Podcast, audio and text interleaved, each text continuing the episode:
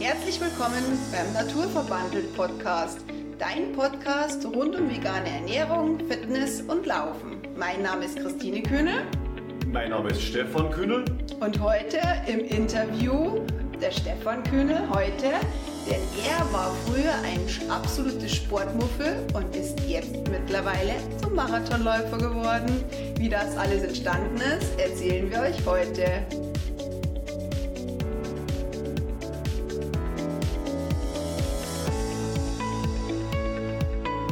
Ja, heute führe ich das Interview mit meinem ehemaligen Sportmuffel, ähm, der zum Marathonläufer dann geworden ist. Und wie die Geschichte äh, gelaufen ist, die erzählen wir euch heute. Ja, du warst ja, Sport war ja gar nichts für dich. Und ähm, wie kam es dann dazu, dass du trotzdem mit Sport angefangen hast? Du warst schuld. Warum wolltest du eigentlich nie Sport machen? Weil ich kenne dich eigentlich, ich habe kenn, kennengelernt, habe ich dich ja sehr unsportlich. Ich war arbeitstechnisch sehr eingespannt und ja, eigentlich schon mein ganzes Leben, habe viel zu tun gehabt. Äh, man findet keine Zeit für Sport, man hat auch nicht die Lust dazu, sich anzustrengen.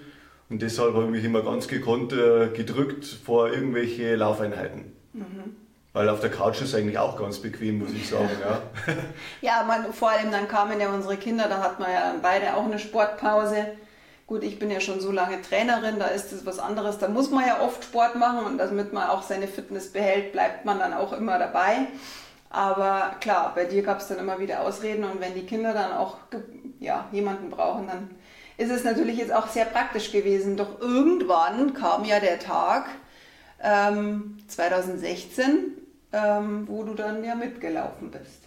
Genau, also irgendwie warst du wieder im Lauftraining für den Berlin-Marathon genau, und äh, ja. ich wollte halt dann eigentlich erst nicht mit, du hast dich fertig gemacht und irgendwann hat die Stimmung dann umgeschlagen bei mir und gesagt, so, heute probieren wir es aus, äh, ob es laufen geht oder nicht. Und ich habe dann äh, kurzerhand meine kurze Hose ausgepackt und äh, meine die Billigschuhe? Genau, die Billigschuhe von einem großen Discounter äh, die wo im Schrank verstaubt sind und äh, ja, Schuhe geschnürt und äh, ab die Post. Sehr geduldig warst du mit mir.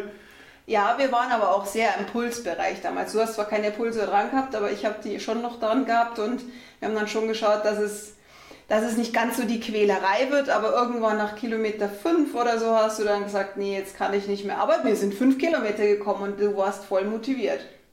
Ja, und ich habe mich schon gequält, ja. Und ja. auch fünf Kilometer sind halt dann äh, eins von meinen beiden Knien zu Wort gemeldet, äh, weil an denen war ich beide operiert und mhm. das war da halt immer der Grund, warum ich gesagt habe, okay, ich habe Schmerzen, wenn ich eine längere Belastung habe, dass ich nicht zum Laufen gehe. Und darum habe ich das eigentlich immer ähm, gelassen oder mhm. unterlassen, das mhm. Laufen, weil es mir nicht gut getan hat. Ja, und bei dir war auch eine große, also ein großer Knackpunkt auch die Allergien, weil du hattest ja sehr starken Heuschnupfen, beziehungsweise ja alles, was geblüht hat, war ja für dich irgendwie so ein Handicap. Und da hast ja du tatsächlich auch Atembeschwerden gehabt. Ja. Und Augenjucken und so, da war halt natürlich der Spaß am Laufen natürlich auch nie so groß. Aber an dem Tag, ich weiß es auch noch, das war irgendwo, es war ein warmer Tag, es war Juni, Juli, du warst im Garten und dann haben wir uns dann doch auf den Weg gemacht und dann sind wir fünf Kilometer gekommen und irgendwie hat es dann doch Spaß gemacht. Ja, äh, weil sonst wäre ich nicht am anderen Tag auch noch mal laufen gegangen. Ja. Wie viel waren das dann? Sieben Kilometer. Na, das weißt du noch. Nächsten so. Tag, ja, weil ich habe irgend, irgendeine Uhr. Ach na, wir sind mit Runtastic gelaufen. Ah ja, stimmt, ja, mit der ja. alten App so. Das geht auch ja mit Handy ohne Pulsuhr, ja. Äh, aber es, das hat sich dann irgendwann aufgehört, wenn man dann irgendwann einmal in einen ähm, sportlicheren Bereich einsteigt. Ja.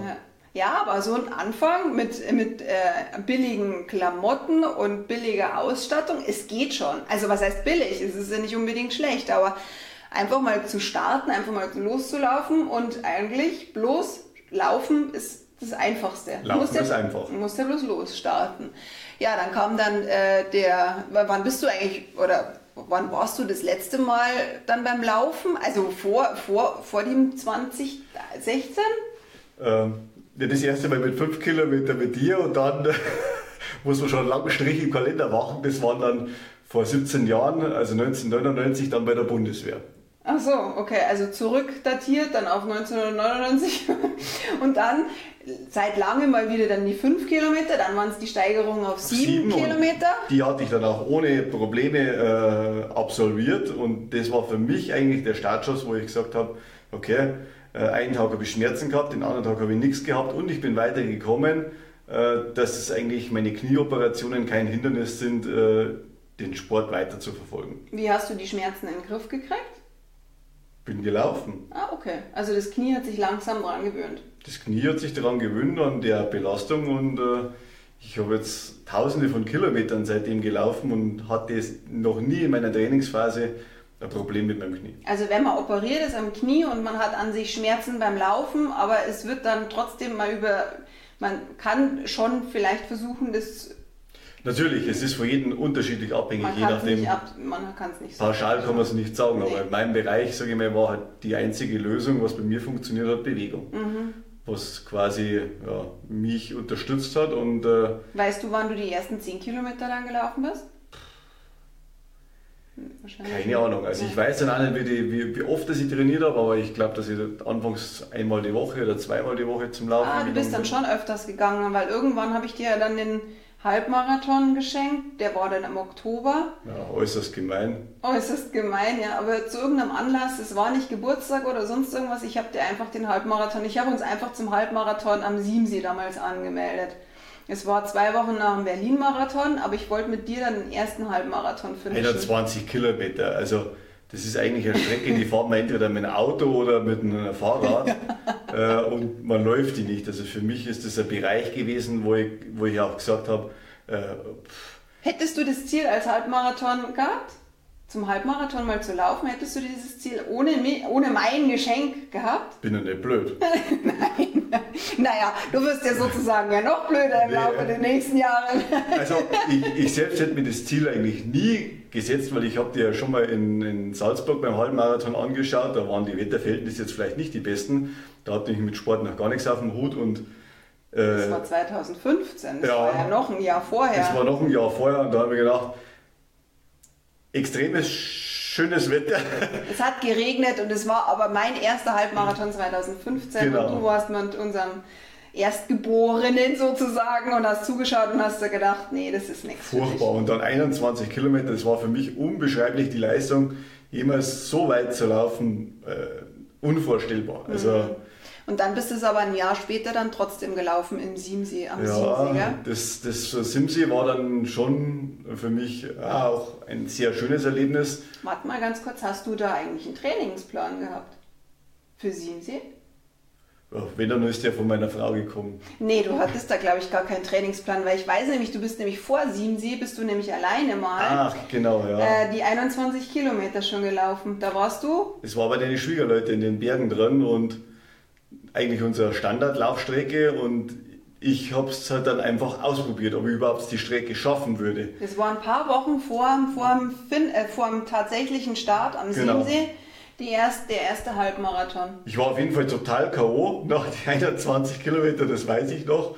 Es war auch heiß, äh, aber ich war total froh, dass ich es dann geschafft hatte. Ja. ja also du bist dann 21 Kilometer dann bei meinen Eltern gelaufen und dann, ich glaube, zwei Wochen drauf sind wir dann am Siemsee dann direkt nochmal die 21 gelaufen. Wie ist dir da gegangen? Der letzte Berg war schlecht. der war extrem steil äh, und es ist natürlich immer fies, wenn man am Schluss einen riesengroßen Berg laufen muss. Ja, also, der ist bergig, der Lauf. Aber trotzdem, er war wunderschön. Er war wunderschön und äh, halt schon ein Erlebnis, wenn man das erste Mal einen Wettkampf läuft äh, und nicht bloß immer als Zuschauer irgendwo daneben steht und andere Leute beobachtet und selbst mal mittendrin ist. Ja. weißt du deine Zeit noch, deinen ersten Halbmarathon? Ich glaube auf alle Fälle unter zwei Stunden, also ich glaube so 1,50 sowas, ja. Okay.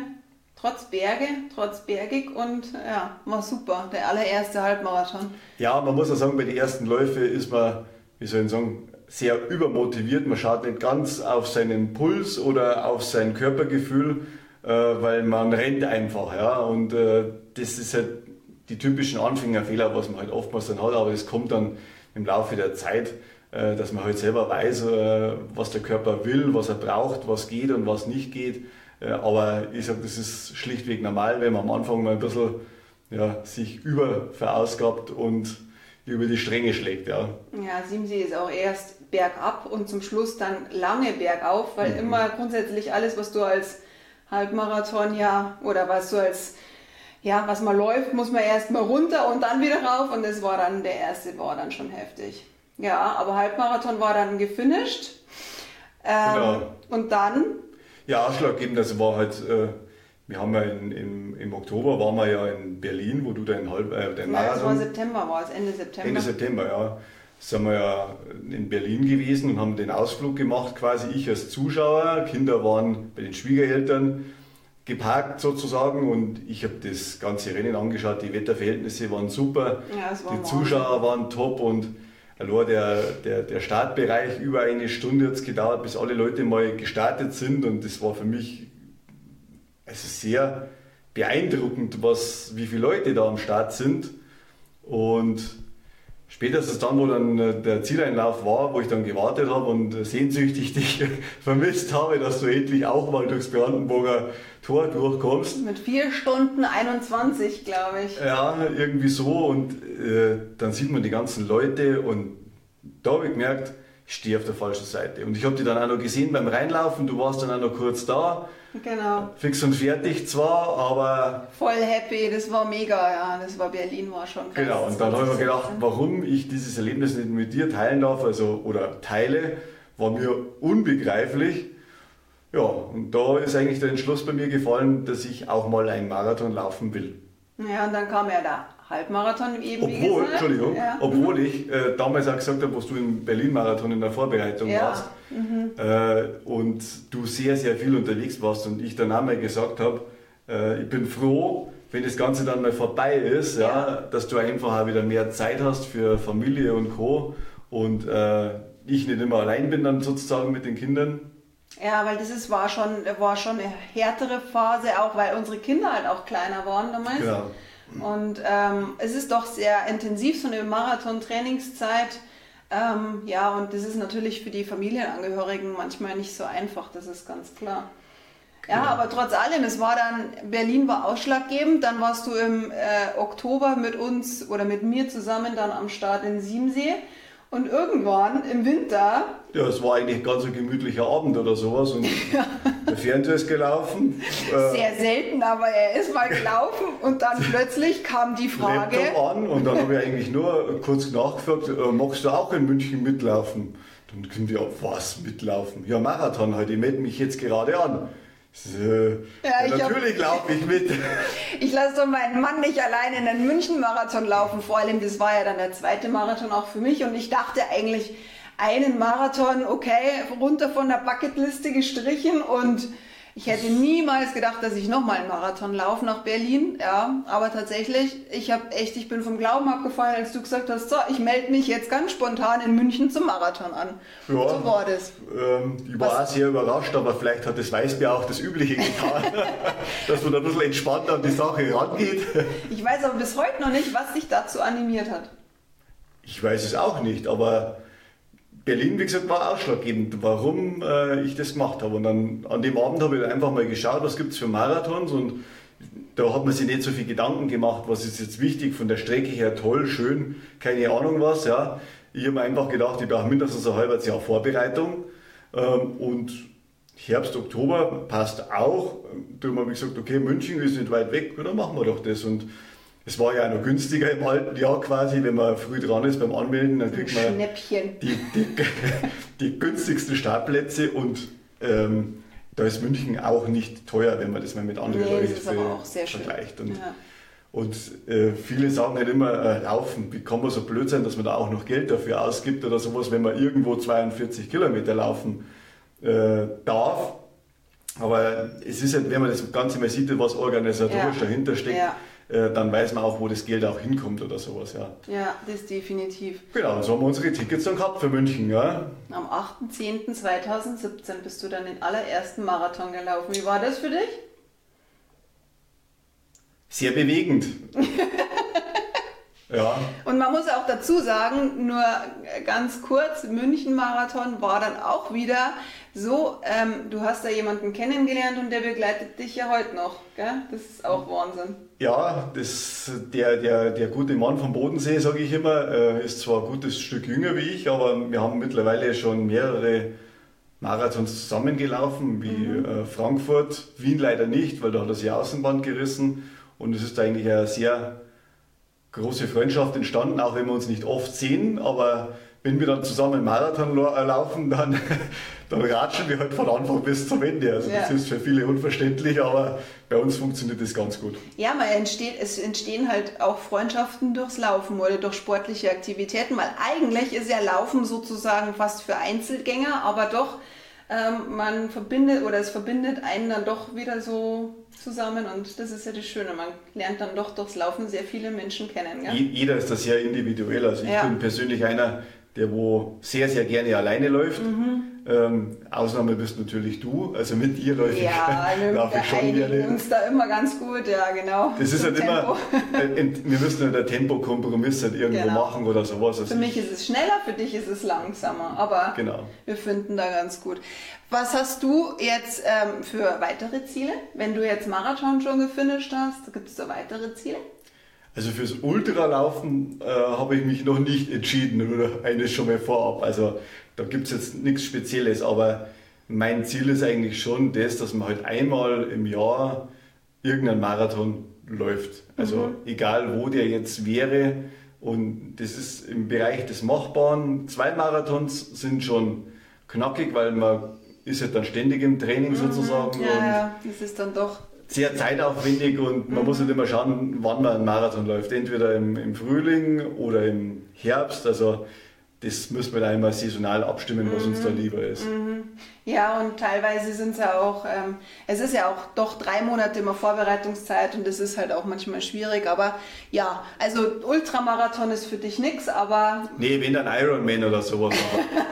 das ist halt ja. überraschend, was ich dann 2030 vielleicht mache. Nee, aber genau. Spaß beiseite. Also ich, ich, ich kann es nicht, also Marathon, für mich ist alles gut und schön, und, aber ich kann nicht bei Hitze laufen. Also spätestens, mhm. äh, wenn, wenn wir im Urlaub laufen, dann sind wir ja sehr, sehr fleißig und stehen meistens schon halb fünf morgens auf, dass wir unser mhm. Programm abspulen können, weil in der sengenden Hitze kann ich definitiv nicht laufen. Also da knicke ich nach fünf Kilometer ein, da ist mein Puls bei 170 der vom Hund wahrscheinlich genauso hoch, wenn ich ihn dabei habe. Ja, ja. Äh, aber der ist doch fitter als ich und dann, dann, dann bin ich erledigt, dann bin ich durch durch das Thema. Und es ist dann kein produktives Training, sondern es ist nur Hitzeschlacht für mich.